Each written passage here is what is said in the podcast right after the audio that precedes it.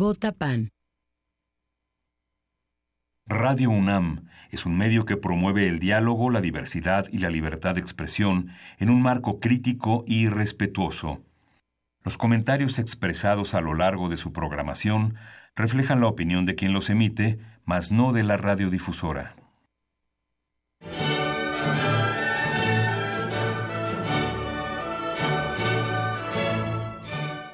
Diálogo jurídico.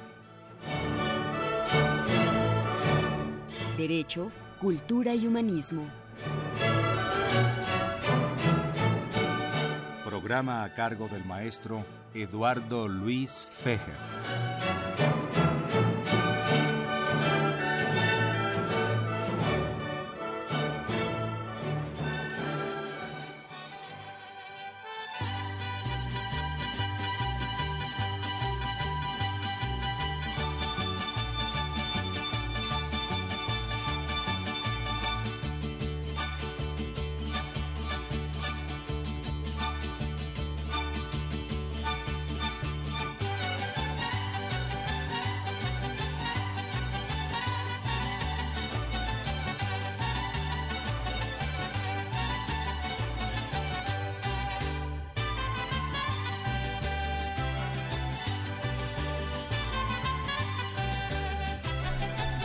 ¿Qué tal amigos? Los saluda Eduardo Luis Feje en este programa de la Facultad de Derecho con nuestro lema Derecho, Cultura y Humanismo, Diálogo Jurídico. Pienso que debo felicitar en primer lugar al padre Cronos, a Franz Trejo, toda vez que está aquí muy animado como todos los presentes por lo que ocurrió el día de ayer en Rusia, que el equipo mexicano le ganó nada, ni más ni menos que a, Alemania. Por eso puso ya saben ustedes, siempre pone música adecuada, el mariachi Vargas de Tecaditán. Por cierto que hace dos semanas estuvo aquí el embajador de Rusia en estos mismos micrófonos y eh, recibimos muchísimas llamadas, quedaron pendientes eh, de Lila Vespalova, de Eugenia Bajitovas, Bletana y Familia, la Fundación Tchaikovsky, el doctor José Luis Flores, su esposa Ana, mensaje de felicidades para el embajador, para todo el grupo, bueno, acabaron felicitando inclusive al padre, al, perdón, al, niño héroe de la radio, Raúl Romero y Escutia. Quiero decirles amigos que tengo tres invitados muy especiales el día de hoy. Eh, dos del mundo de la medicina y otro del, mundo, del budismo, porque de alguna manera puede haber algún complemento al respecto. Yo siempre he pensado que no se puede concebir la medicina mexicana actual y desde hace muchos años, sin la presencia, sin la impronta, o sea, sin el sello del doctor Bernardo Tanurtats, a quien le doy la más cordial bienvenida a estos micrófonos de Radio UNAM. Muy bienvenido, doctor Tanurtats. Contrario, muchas gracias por la invitación. Nos acompaña también otro científico, es el doctor Víctor Hugo Córdoba Pluma, a quien lo he estado felicitando en la entrada previa al programa, porque lo he escuchado hablar y pienso que al igual que el doctor Tanur, no es sino un médico humanista. Estamos enfrente de dos humanistas. Y un viejo amigo que viene de, de un lugar paradisiaco del estado de Jalisco, de donde es oriundo el doctor Tanur, si no, si no lo digo, protesta, que es el liceo Félix Bañuelos Manuel. Nos va a platicar un poquito sus experiencias en el mundo del budismo. Muchas gracias. A ustedes les va a parecer un poco extraño el programa, amigos, en este sentido, pero por supuesto no lo es. Eh, yo quisiera platicar con el doctor Bernardo Tanur de varios temas que él ha manejado inicialmente, eh, que yo recuerdo y de los que es un gran experto. Él, por ejemplo, él, él, él, él, él eh, es experto en calidad médica, en bioética, en relación médico-paciente, en tanatología, ¿y qué más puedo decirles? También es experto en aquellas ocasiones en que el ojo clínico a veces resulta más importante que los análisis de laboratorio. Doctor Tanur. Pues ante todo, el hombre siempre ha sido la interrogación la verdadera circunstancia de su vida. Se nace, se crece, posiblemente se hace padre de familia, se enferma o no se enferma, pero se muere. Esas son situaciones verdaderas que nadie puede discutir que existen en el alma de la gente desde años atrás, en siglos atrás. Muchos humanistas, o creyendo que sean humanistas, estudiaron la forma en que se vive de acuerdo a las circunstancias que se viven en cualquier siglo, en cualquier parte del mundo, en nuestro país, en otros países, etcétera.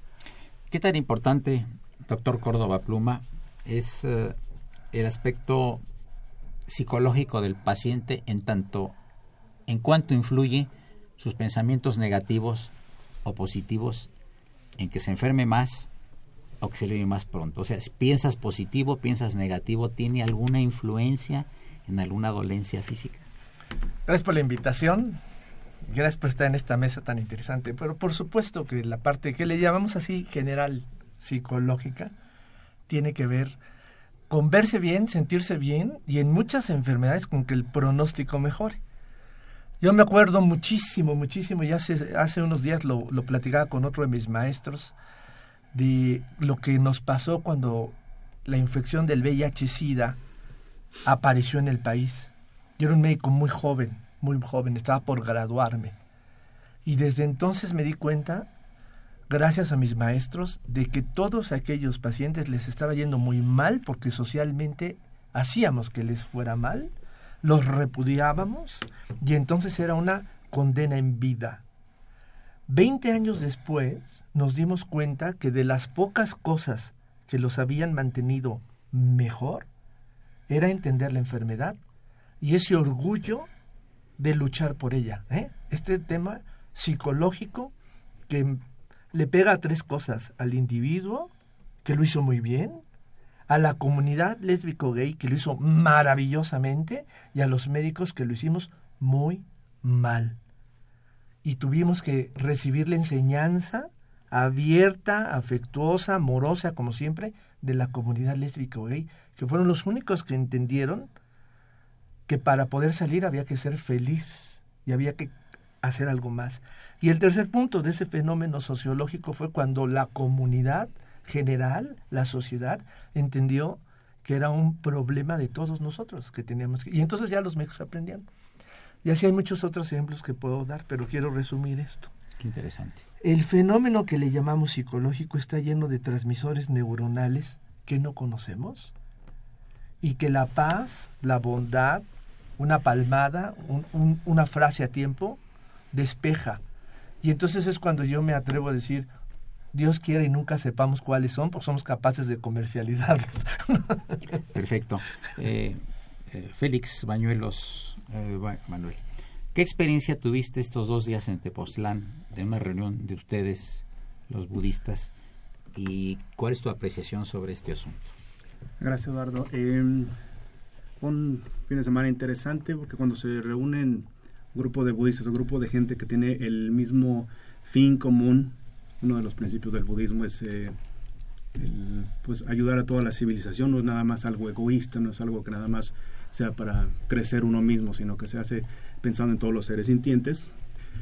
En ese fin de semana lo que aprendimos sobre lo que trabajamos es el estudio de la mente, cómo la mente nosotros la podemos llevar a niveles o a estados donde son más eh, afines con la salud de la persona.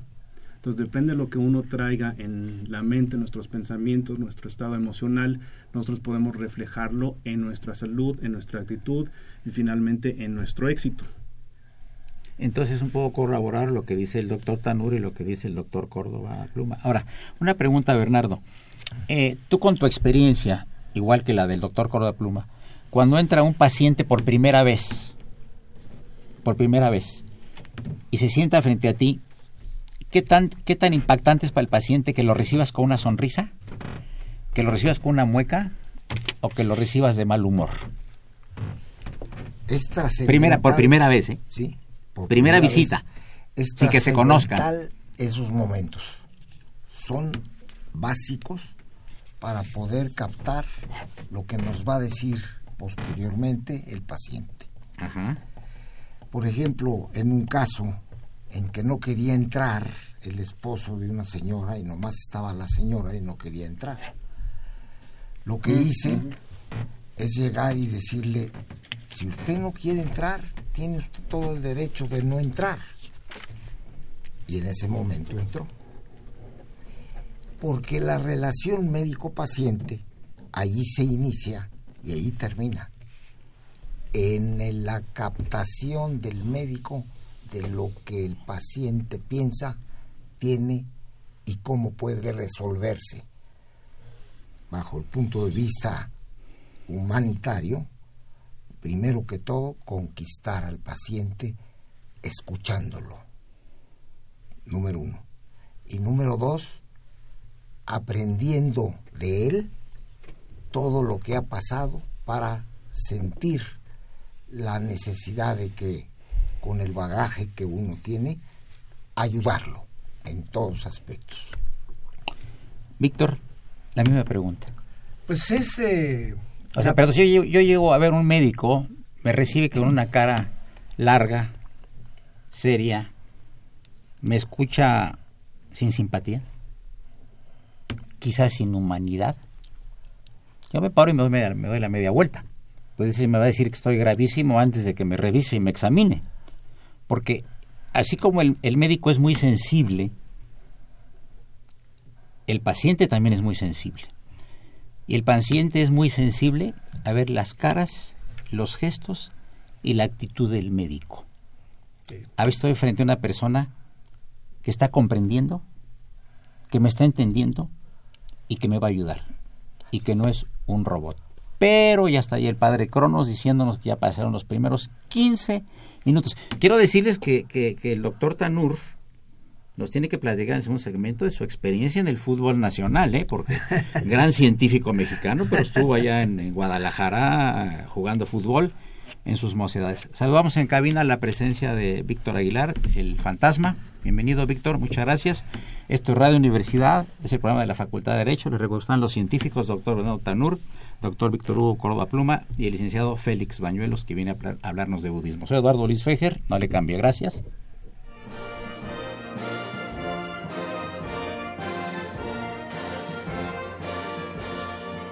Su opinión es importante. Comuníquese. Nuestro número 5536 8989.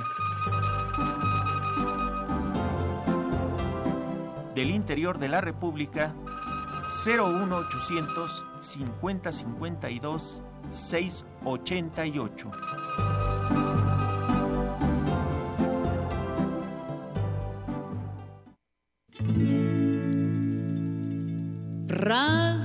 Свой силу справляет Всюду пляска, да и похмелье Вещесной народ гуляет Воздух весь дрожит веселье Та-да-да-да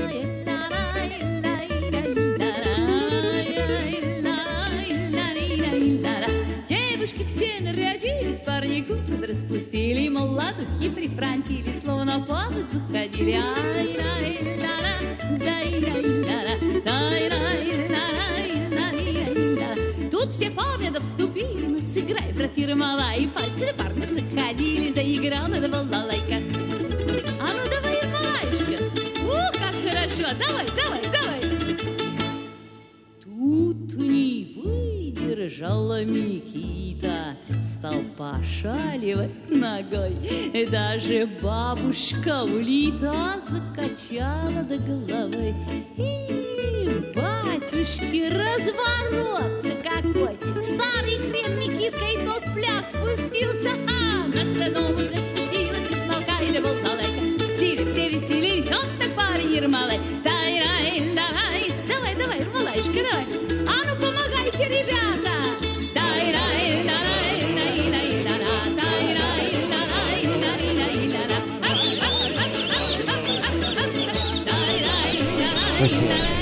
Tenemos aquí llamadas del auditorio. Jorge Hernández. Es un honor escuchar al doctor Tanur. Lo conocí en una conferencia el 30 de noviembre de 2017 en la UNAM. Me pareció inteligente, con un gran sentido del humor y me quedé con la inquietud de saludarlo. Llamada del señor Jorge Hernández. Uy, muchísimas gracias, señor Hernández. Bien.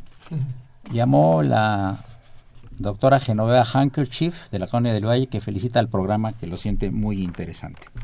Platícanos, Bernardo, por favor, de, tu, de, de, haber, de haberte metido al fútbol desde muy joven. Pues es interesante humanizar un poco el programa. Si no nos regaña el padre Cronos y Socorrito.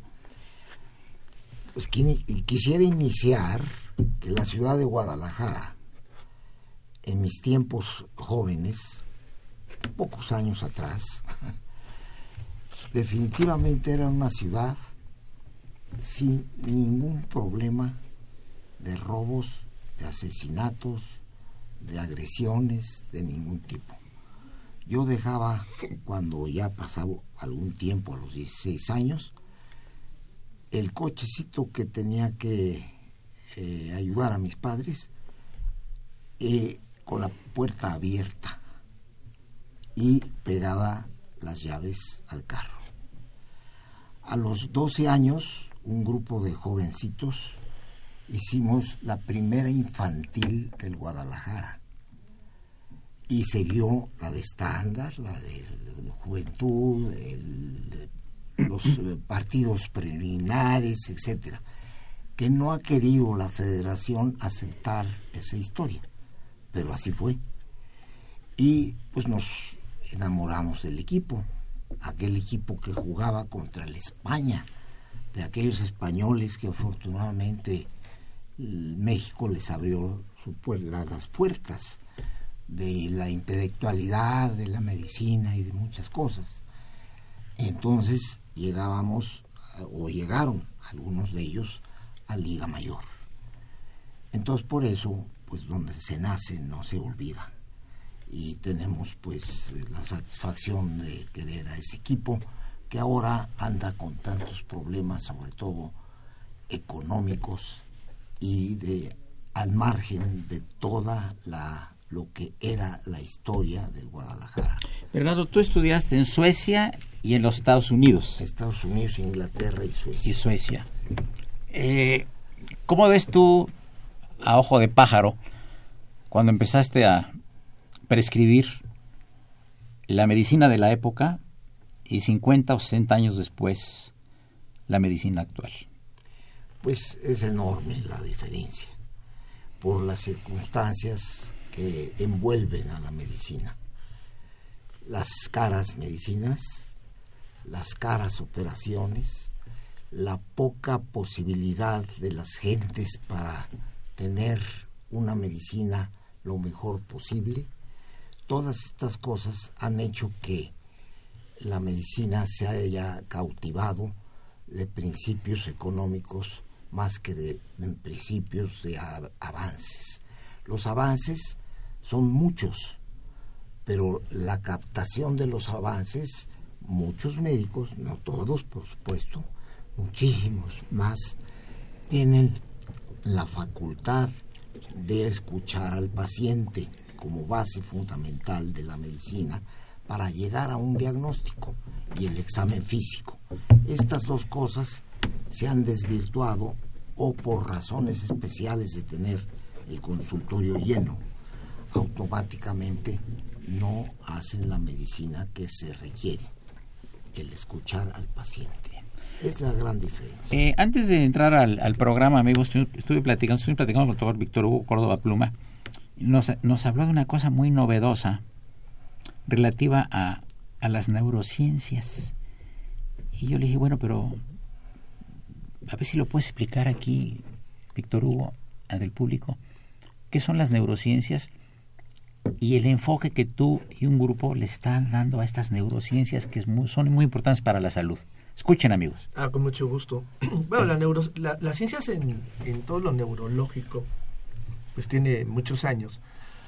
Pero cada vez más, en, los últimos 20 años, al tener mejor tecnología, pues sabemos qué está pasando, no solamente adentro del cerebro, sino adentro de sus pequeñas estructuras. La verdad es que todo el mundo digital se ha abierto de tal manera a la tecnología que ahora podemos, gracias al Bluetooth y todas estas cosas, ponerle un electrodo en la frente a una persona y otro en la parte de atrás y que haga sus actividades normales y leemos en los trazos lo que está pasando, pero también ahora por los colores sabemos qué sustancias hay allá adentro. ¿no?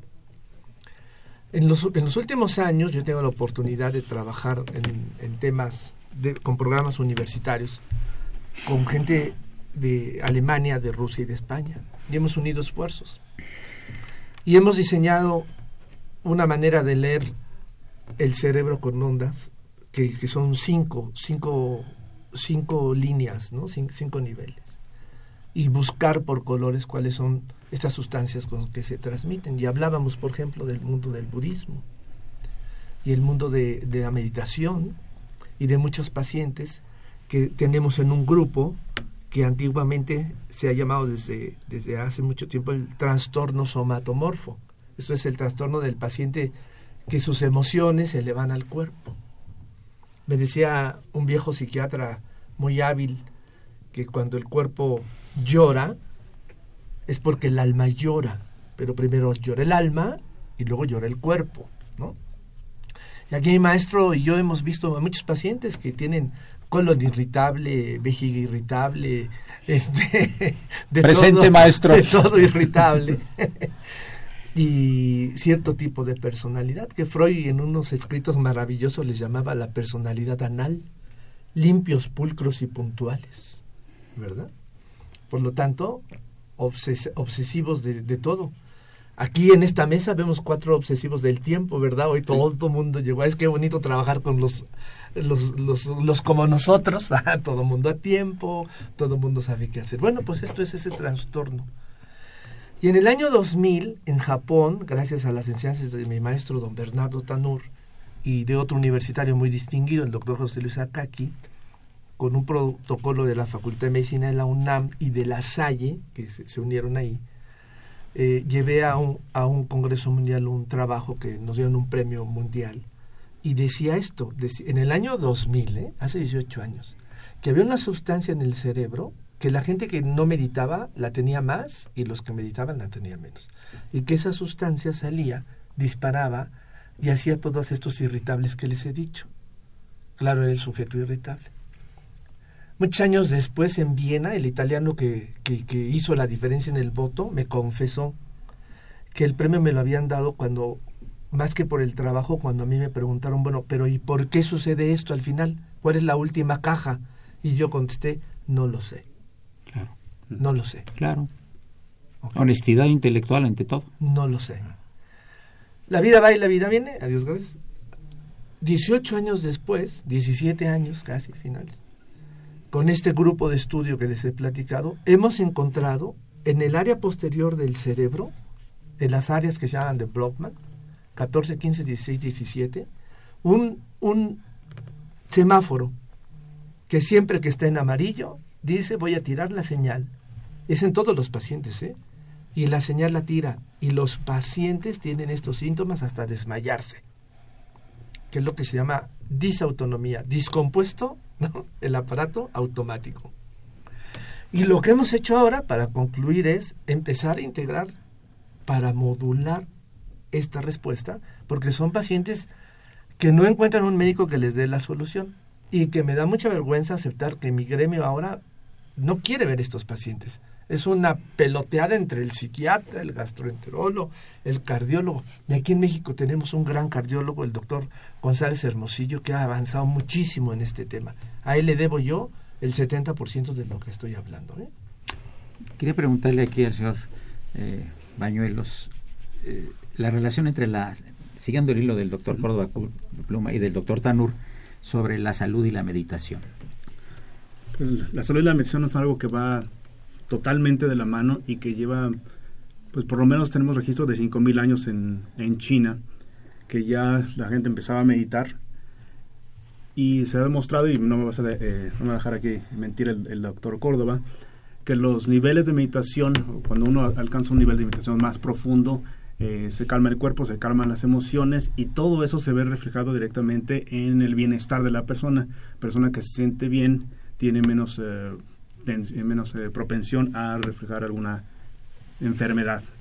En la medida en que la, gente o todos nosotros como ciudadanos, como humanos, podamos acercarnos a la meditación, bajamos los niveles de tensión, los niveles de, estrés que la vida moderna nos impone y se ve, se nota eh, muy, muy fuerte en, el, en la salud de, la, de las personas. Me da mucho gusto que ustedes estén, eh, doctor Colado, que ustedes estén eh, haciendo algo ya más profundo en esto porque ahí es donde debemos enfocarnos. Ya no tenemos que hacer tanto eh, la, medicina alópata, tenemos que buscar otros métodos.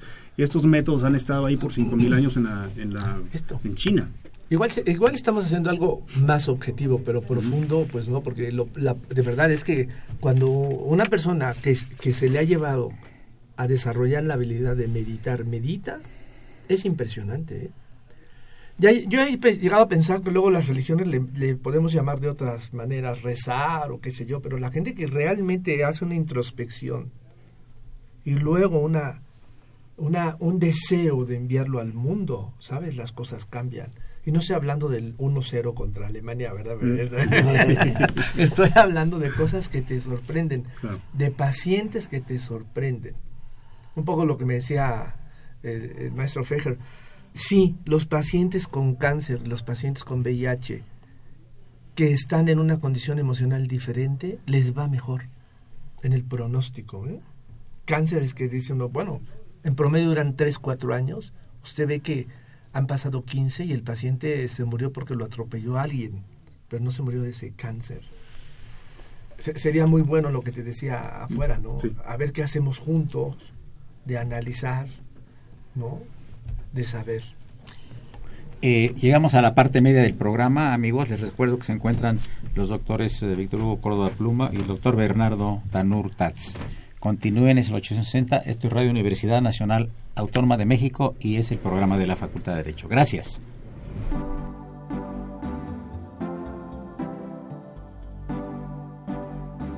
Está usted escuchando Diálogo Jurídico, Derecho, Cultura y Humanismo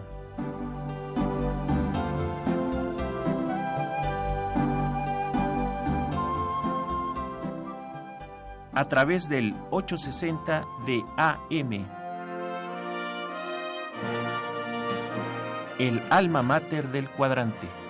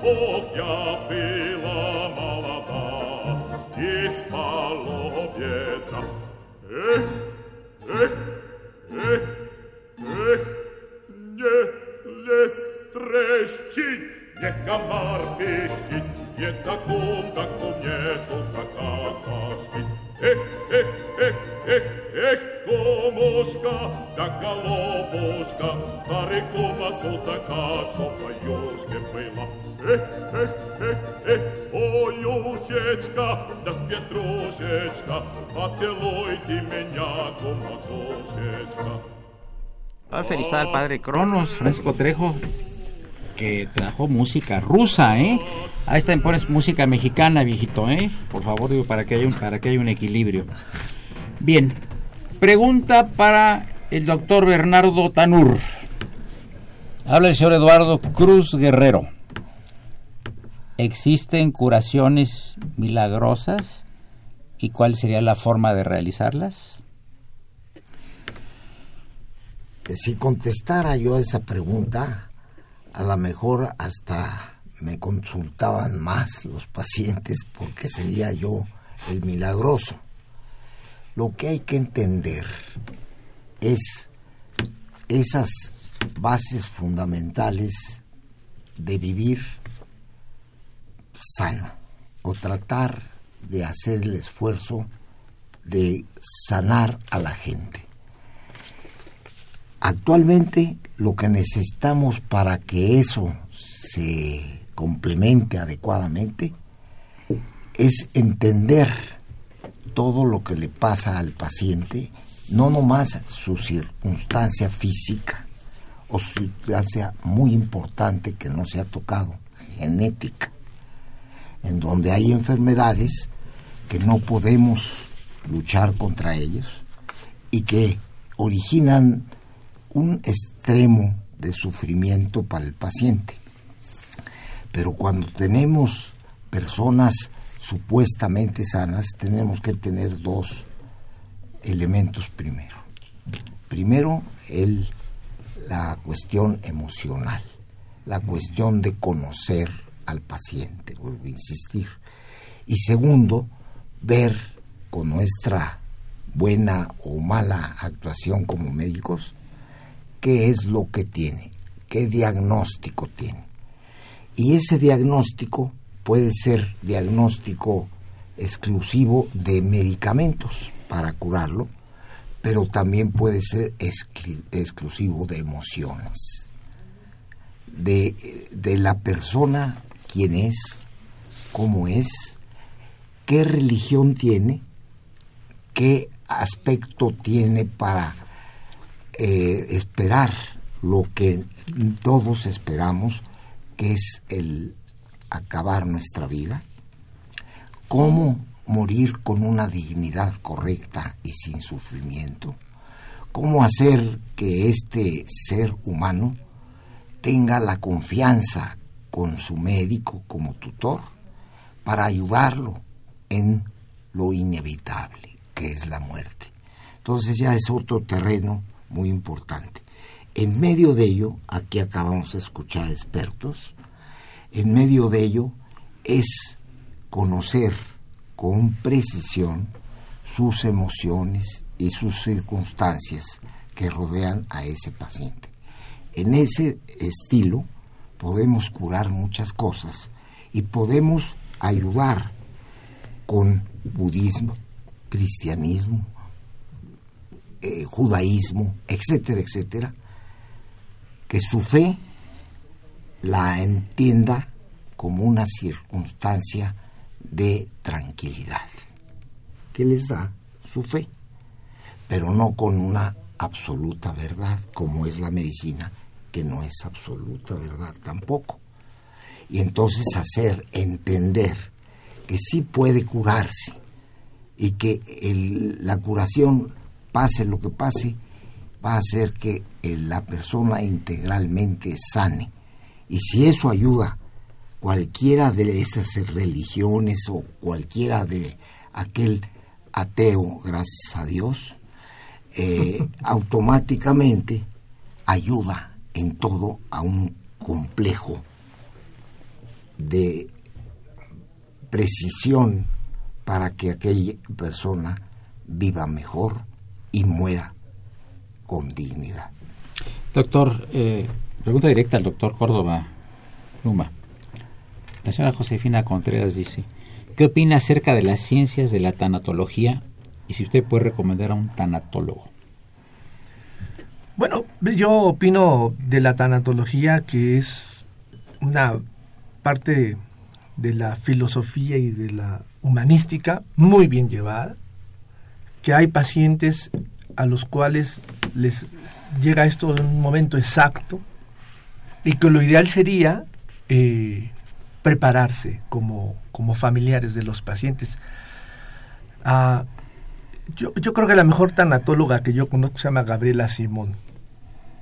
Y es una mujer que se ha preocupado por dar cursos, dar diplomados, pero todavía es una tanatóloga que uno le llama y va a ver a los pacientes. Se acerca con la familia y tiene mucho trabajo, trabajo que hace 96% porque lo quiere hacer, ¿no? Así es que creo que ella sería una buena persona. Doctor, eh, también después quieren, después de que nos llamen al productor, quieren el teléfono del doctor eh, González Hermosillo. no es la no es la función del programa, pero por ayudar, encantado lo vamos a hacer con mucho gusto, ¿no? Ahora vamos a cambiar la cosa humanística. El médico, el médico que está muy enfermo y que sabe que puede ser que ya no sobreviva, se asusta más que uno no sabe de medicina porque dice, ay, me está pasando esto y me va a pasar esto. En cambio, los que no somos médicos, nos preguntamos qué me pasará. ¿También les angustia a los médicos esto? Porque tú hablas de tecnología, Bernardo, pues del buen vivir y el buen morir y demás. Pero cuando viene el caso personal de algún médico,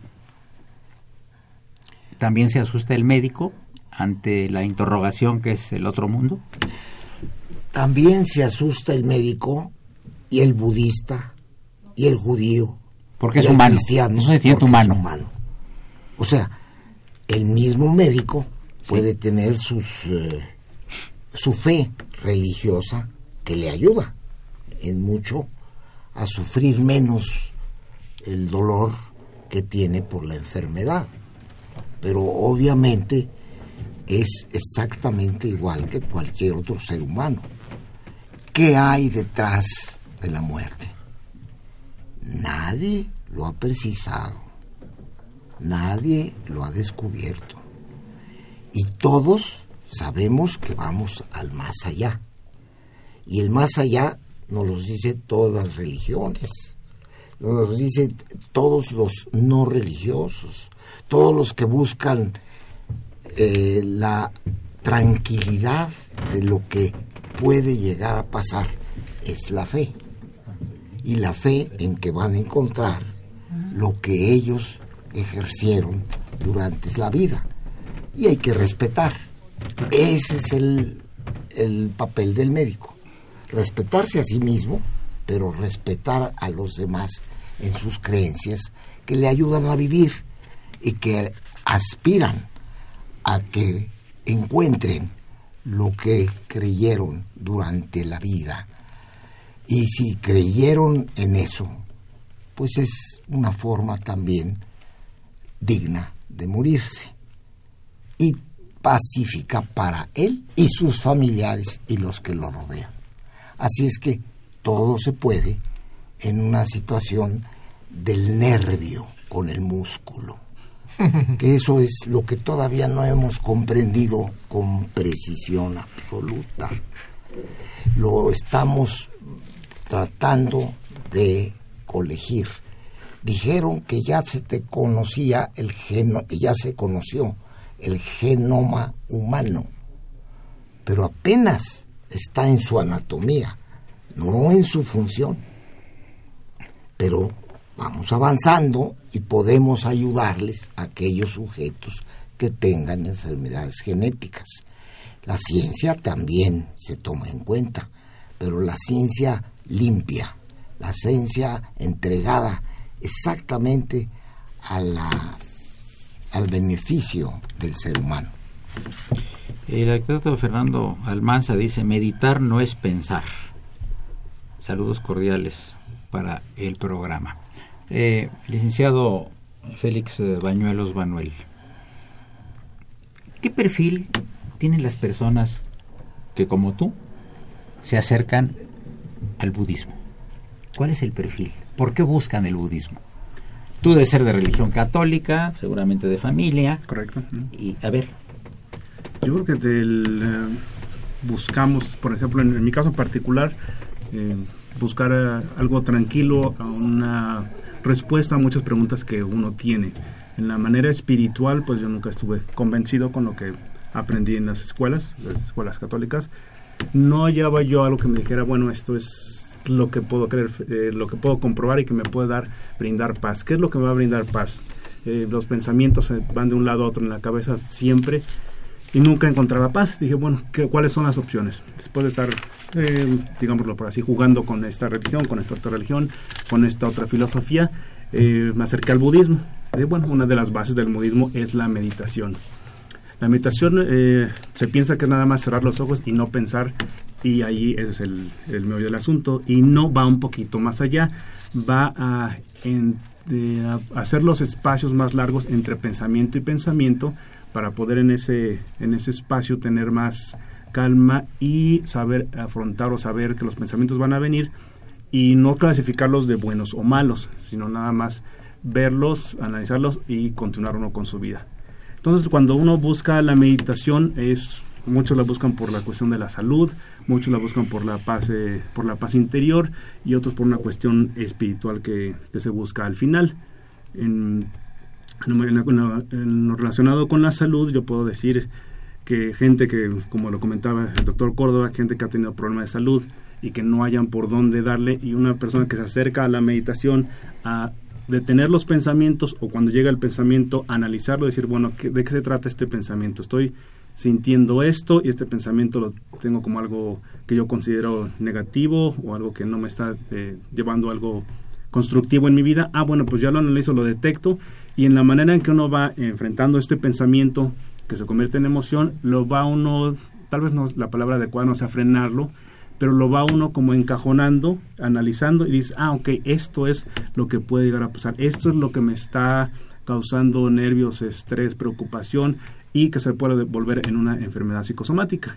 Entonces la meditación nos ayuda, eh, ya sea una persona laica o una persona devota, a tener una mejor paz con uno mismo, este, a tener una mejor manera de enfrentar la vida, mejor y también de entender el mundo en el que vivimos y de entenderse uno mismo.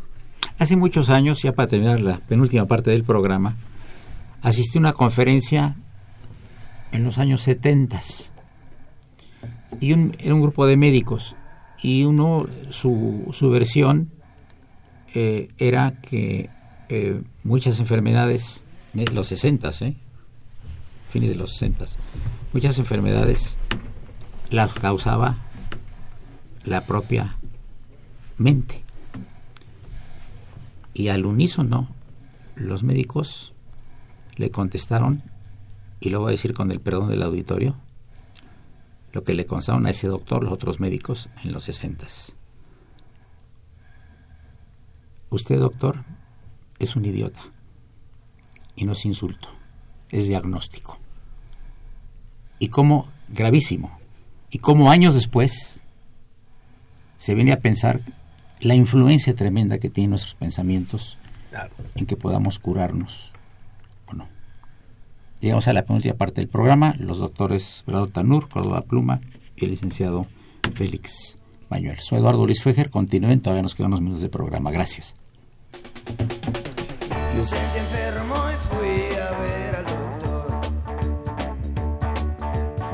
Me sentí enfermo y fui a ver al doctor. Y el doc me dijo, Alex, estás muy flaco. Él me dijo, Alex, estás muy flaco. Son las mujeres, el vino y el tabaco. Son las mujeres, el vino y el tabaco. decirles lo que me recetó. Voy a decirles lo que me recetó. Me recetó inyecciones de rock and roll.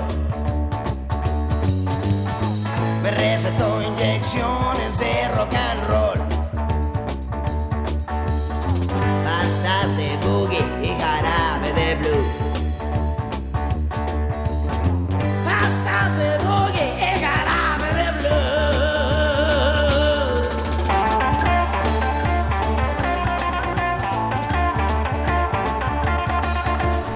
Amigos, acaba de entrar a la cabina el doctor el padre Cronos y le estoy preguntando que qué clase de música es esta en un programa tan serio.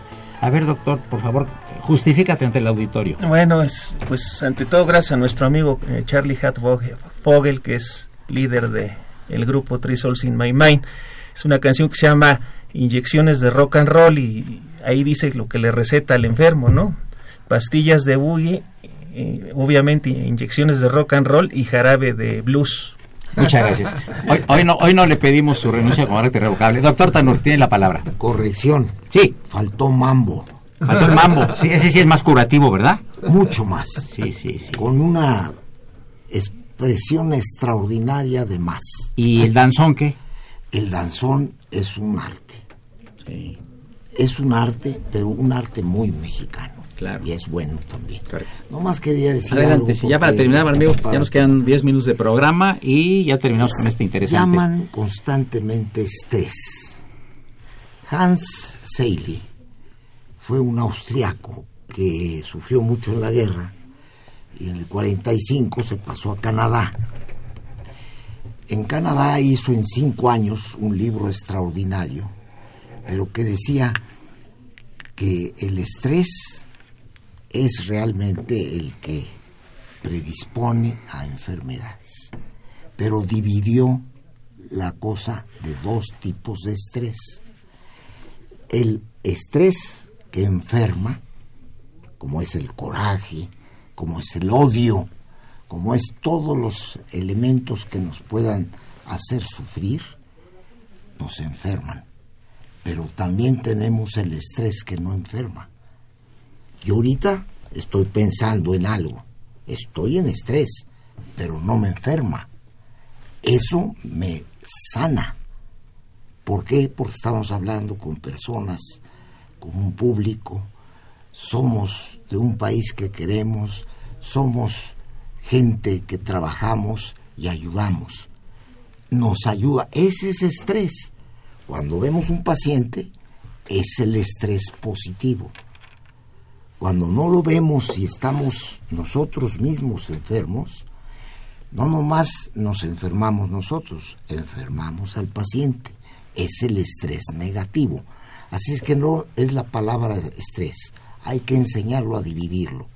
Yo bailo, yo realmente gozo en todos los aspectos y eso me satisface y me hace tener una mejor salud funcional, por lo menos, no necesariamente orgánica. En cambio, el estrés negativo es el que enferma, sobre todo el aparato digestivo, la piel, etcétera, etcétera. Entonces es muy importante que esto lo tome en cuenta el público. Qué interesante. Que esté con estrés siempre, pero positivo. Luego me das una clase particular a mí, ¿eh? Estrés positivo. Una última palabra, doctor Córdoba Pluma. Ah, pues muchas gracias y la reflexión de siempre. Yo creo que hay que sentarse a hablar de temas que nos preocupan con palabras cortas, en ideas plurales y siempre bajo el manto universitario nos irá mejor, ¿eh? Siempre. Y solo pido a todo el mundo siempre que esto pase y que se quiten las barreras de yo soy el abogado, yo soy el doctor, yo soy el ingeniero. Yo soy la persona y punto. Yo soy la persona. Y que le vamos a ganar a Corea y Suecia. Bueno, esto ya. más, te, más te vale porque si no dejo, de ser tu paciente y tú mi médico. ¿eh? Es una amenaza aquí pública. Eh, bueno, Cristina Beltrán ya será motivo de otro programa, ya estamos terminando. Quiere que se aborde, se aborde más adelante un tema que has tratado aquí, que es la eutanasia, Bernardo. ¿Ok? Ya hablaremos.